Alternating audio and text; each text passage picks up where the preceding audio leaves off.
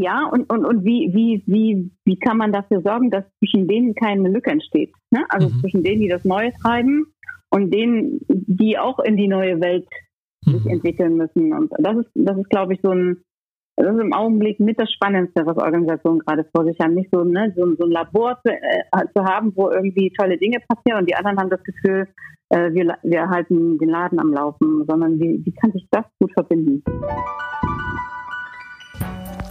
Herzlich willkommen zum Podcast Gut durch die Zeit, der Podcast rund um Mediation, Konfliktcoaching und Organisationsberatung. Ein Podcast von Inkofema. Ich bin Sascha Weigel und begrüße Sie zu einer neuen Folge. Heute geht es explizit um das Kernthema Organisationsberatung und Organisationsentwicklung. Wirtschaftsorganisationen stehen besonders unter Druck in der Pandemie, auch wenn die insolvenzrechtlichen Regelungen in Deutschland angepasst wurden und noch möglicherweise vor Weihnachten angepasst werden. Man munkelt, dass noch ein Unternehmensstabilisierungs- und Restrukturierungsgesetz, kurz Staruk, in Arbeit ist und zum 1.1. in Kraft tritt. Aber ob das geschieht, steht in den Sternen. Während wir unsere zwischenmenschlichen Kontakte reduzieren in der Pandemie, um Gesundheit und gegenseitiges Vertrauen zu schützen, muss dieser Teil unserer Gesellschaft erhebliche Lasten tragen, der nämlich genau auf dieses Vertrauen angewiesen ist. Was Unternehmen und Organisationen derzeit benötigen, um die Anforderungen einer sich ohnehin digitalisierenden Gesellschaft inmitten von Pandemie und Politikwechseln zu meistern, darüber möchte ich heute mit der studierten Informatikerin und Ökonomin Kerry Freitag sprechen, Geschäftsführerin der Freitag Beratung und Coaching GmbH. Hallo, Kerry Freitag. Hallo, Sascha. Kerry, du berätst Unternehmen und Organisationen, aktuell natürlich auch in der Krise, in der Coronavirus-Krise oder auch in der Krise durch die Digitalisierung, die in Deutschland ja um sich geht. Mhm. Worauf liegt momentan die Aufmerksamkeit? Worum geht es momentan in der Beratung von Unternehmen?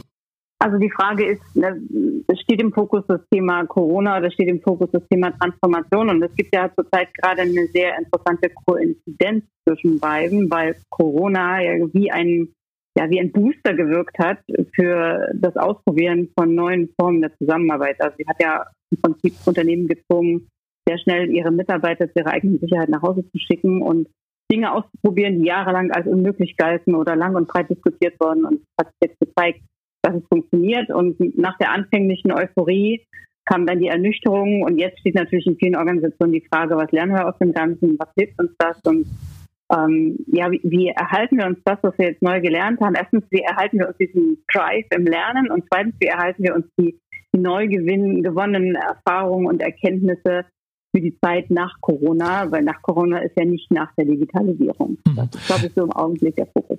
Ja, lass uns bei dem Drive des Lernens nochmal bleiben. Du hast das auch so mhm. wahrgenommen, dass das eher gut gemeistert wurde und das tatsächlich gelernt wurde, was vorher als unmöglich galt. Hast du da mhm. Beispiele, die dich besonders überrascht haben? Ja, in vielen Unternehmen wurde das Thema Homeoffice, kann man den Leuten trauen, funktioniert das technisch, was kann man jemandem zumuten, wie behalte ich die Kontrolle über das, was die, was die Leute zu Hause tun. Da gab es ja lange Diskussionen und jetzt war man gezwungen, das zu tun und hat festgestellt, äh, Motivation äh, ist ein Thema, das gestiegen ist. Die Performance ist gestiegen. Die Kunst ist jetzt eher, das aufrechtzuerhalten. Und ich gucke auch auf mich selber und unser kleines Unternehmen. Also wir haben ja auch äh, mhm. eine Menge gelernt zusammen mit unseren Kunden im letzten halben Jahr. Und es hat sich gezeigt, dass Dinge möglich sind, auch virtuell möglich sind, die ich nie für möglich gehalten hätte. Wir haben uns Zum recht schnell darauf eingelassen. Äh, zum Beispiel habe ich kürzlich mit einem äh, Leitungsteam gearbeitet in einer echten Krisensituation, äh, wo es wirklich sehr geknirscht hat. Und ich hätte gedacht, so was kann man nur vor Ort machen. Da kann man nur mhm. vor Ort dran arbeiten. Und habe aber festgestellt, wenn man es gut macht und wenn man es vorbereitet und wenn man die Beteiligten mit den Beteiligten trotzdem gut im Kontakt ist, geht es auch. Und trotzdem heißt rein virtuellem Kontakt über äh, Videochats und genau. Ähm, verschiedene Dinge.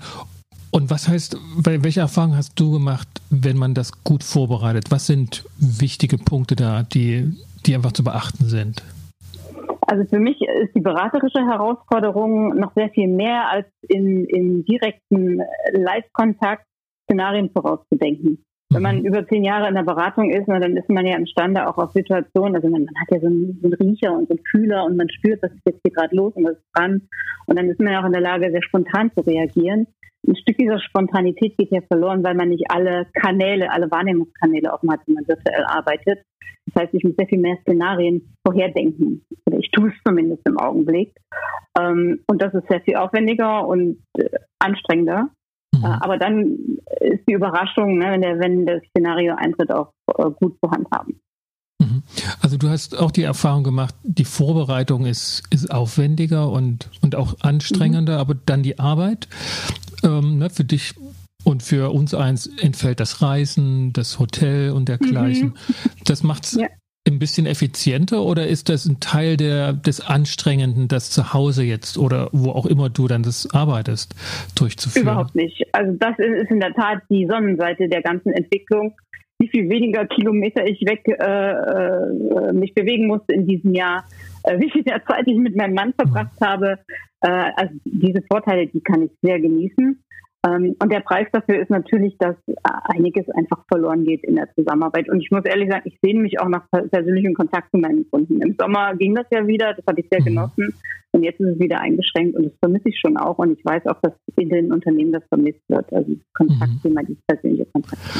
Du hattest vor uns das so angedeutet, dass die Unternehmen, zumindest die du berätst, ähm, die Erfahrung gemacht haben, dass die Performance sogar gestiegen ist und gar nicht mhm. krisenähnlich sich so durchgewurschtelt wird, sondern dass das sogar nicht nur besser als erwartet, sondern vielleicht sogar besser als vorher passiert ist und, und durchgeführt ja. wurde. Sind das spezielle Unternehmen, die du berätst, wo du sagst, da war das absehbar oder auch völlig überraschend für dich, diejenigen, die vorher mit Digitalisierung nun gar nichts zu tun hatten, dass die ihre Leistung gesteigern konnten sogar? Hm, das ist schwer zu sagen. Also ich, ich glaube, dass ein Unternehmen mit Digitalisierung überhaupt nichts zu tun hatte, also solche Kunden habe ich nicht. Mhm. ähm, aber die, die, also ich glaube, was diese Situation jetzt zutage gefordert hat, ist viel verschüttete Kompetenz im Improvisieren, im Dinge ausprobieren, in neugierig äh, sich auf was mhm. einlassen, äh, was durch sehr viele geordnete Regulatoriken und so weiter äh, limitiert war. Jetzt gab es einfach keine Regelwerke und keine Regulatoriken für verschiedene Dinge und das hat auch eine Menge Kräfte freigesetzt, die verschüttet waren und auch wieder Leute auf die Bühne gebracht, die so ein Stück weit auch schon in Weisheit resigniert hatten. Mhm. Dann, dann vielleicht so, kannst du für die Zuhörerinnen und Zuhörer kurz so dein Arbeitsfeld abstecken. Du bist ja studierte Informatikerin und das wird wahrscheinlich mhm. auch dein Beratungsfeld mit äh, bestimmen, welche Unternehmen du berätst. Was sind denn so typische Themen oder Aufträge, die du ähm, annimmst, für die du dich zuständig fühlst? Mhm. Also äh, branchenspezifisch arbeiten wir nicht, also ganz bewusst nicht, aus verschiedenen Gründen. Zum einen, um das Risiko zu reduzieren, was sich ja auch im Augenblick als recht clever erweist, mhm. äh, aber auch, weil sich äh, Branchen gegenseitig äh, inspirieren. Aber äh, wir sind also bei Energieversorgung, in der Versicherungsbranche, bei Banken, äh, in Industrieunternehmen, also tatsächlich die volle Breite, was man gut beobachten kann, dass da, wo IT das Hauptarbeitsmittel ist. Und ich glaube, mhm. Da bin ich halt auch besonders kompatibel. Also ne, Banken, Versicherungen, alle die, die ohne IT gar nicht arbeiten können heute. Ähm, dass bei denen jetzt auch nochmal so ein, so, so ein Push entstanden ist. Ähm, mhm. ich glaube, das kann man sagen. Und unser Arbeitsschwerpunkt oder mein Arbeitsschwerpunkt ist in der Tat äh, Führung Mhm. Und zwar Führung im Wandel im doppelten Sinne. Zum einen ist ja das Thema, welche, welche Rolle spielt Führung in Zeiten des Wandels, also im Change. Da gibt es da mhm. sehr viel, da braucht der Orientierung und Sicherheit und auch äh, Impulse. Und gleichzeitig ist ja gerade sehr gut zu erleben, wie sich Führung an sich wandelt. Angesichts von Komplexität und Tempo verändert sich ja auch das, was mit dem Begriff Führung bezeichnet wird. Und wenn ich von Führung spreche, dann spreche ich eher nicht nur von der Rolle Führung und Führungskraft, mhm. sondern ich spreche eher von der Kompetenz und von den Prozessen in Organisationen, die damit verbunden sind. Und da passieren gerade extrem interessante Dinge. Ja. Wo, wo würdest du da den, den Schwerpunkt setzen? Ist das eine Frage der technologischen Meisterschaft, dass ich als Führungskraft mich mit der Technologie auskenne? Das ist eher die, die Frage ist, wie komme ich mit Menschen klar, die eben immer stärker technologisch unterwegs sind, also die dann auch anders denken und geführt werden wollen? Oder wo sind die Herausforderungen jetzt von Führung in dieser, ja, in allen ja. Richtungen gewandelten Welt?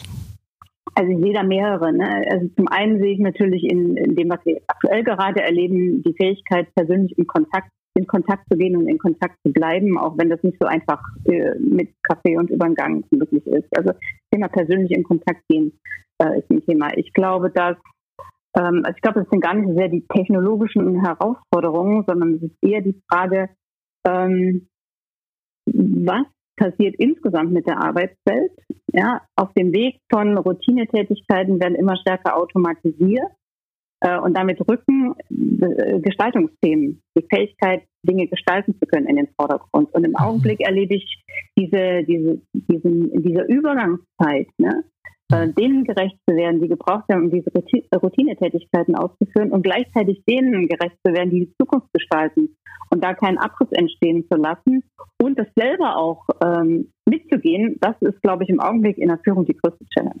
Mhm. Das heißt aber, schon, also so höre ich das so ein bisschen auf dem Ohr, das ist schon die, die Führungsarbeit, also du mit den Führungskräften ähm, Beratungsarbeit durchführst. Also das ist vielleicht nochmal so auch die Differenz, ne, wenn die, ja. die Organisation beraten in ihren vielleicht neuen Geschäftsmodellen, die sie einführen ja. muss. Du hast so Versicherung genannt.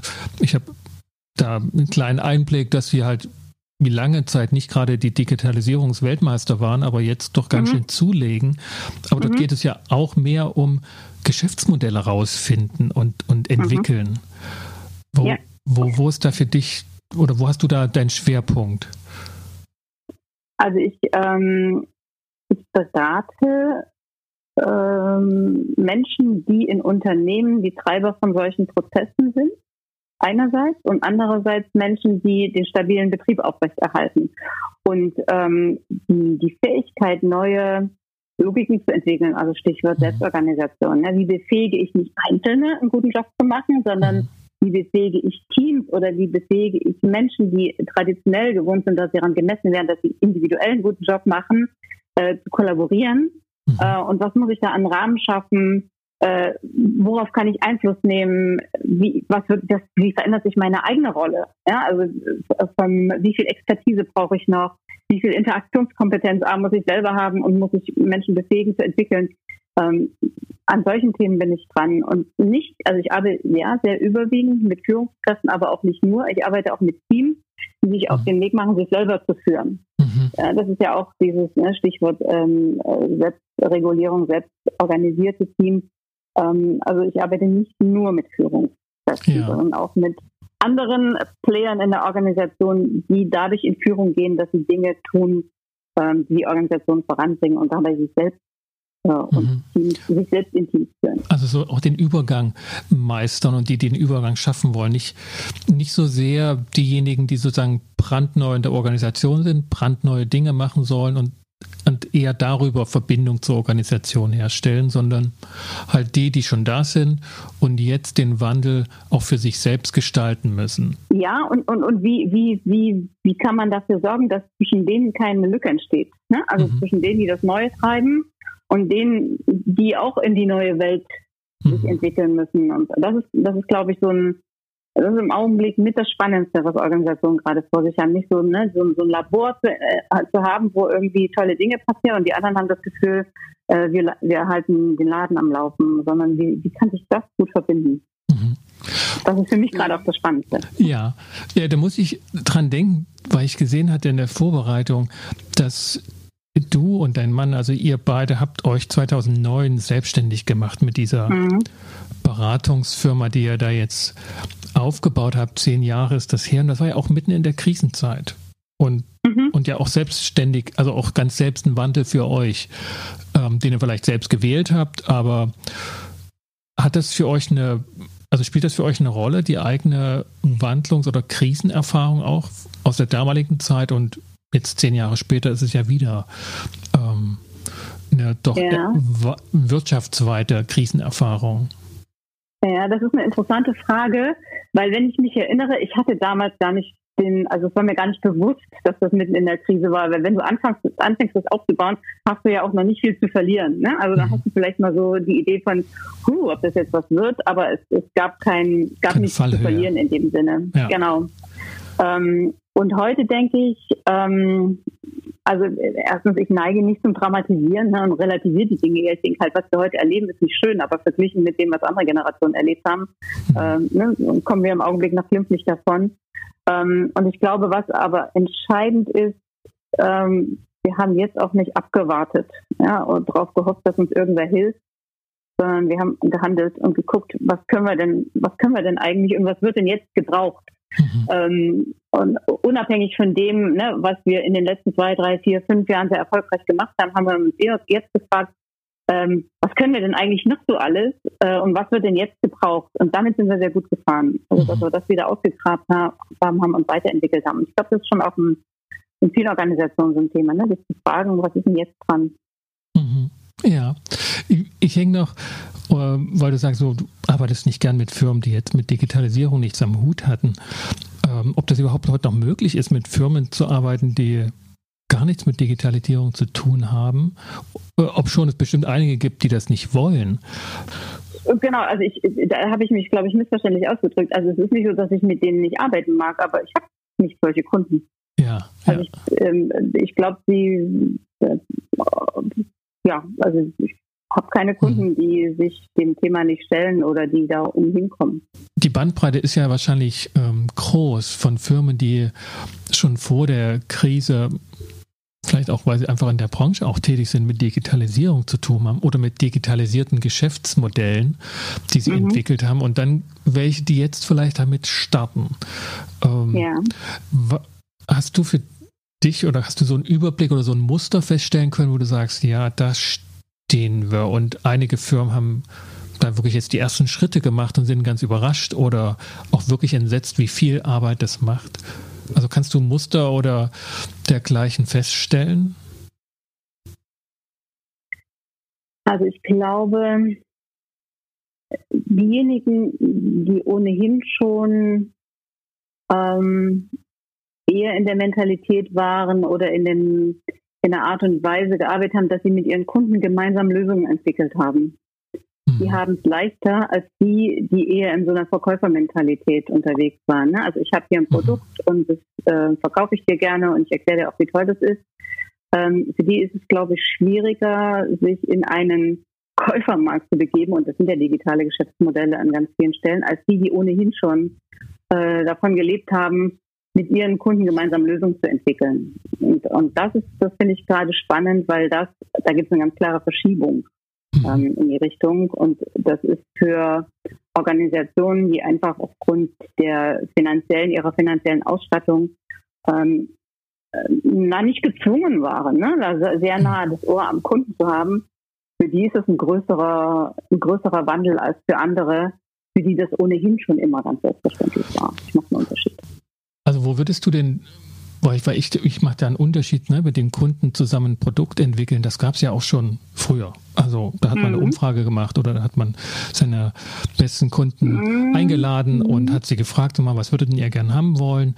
Uh, was braucht ihr denn? Und dann kommen halt genau dieses zustande, ne? was einmal ähm, Henry Ford sagte, okay, die hätten halt schnellere Pferde gewollt statt meine neuen Autos.